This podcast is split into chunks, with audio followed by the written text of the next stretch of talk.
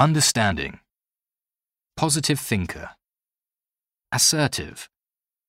outgoing, diligent, able and willing, knowledgeable about, laid back,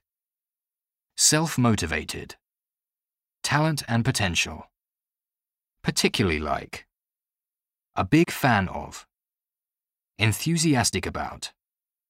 lover, into, keen on,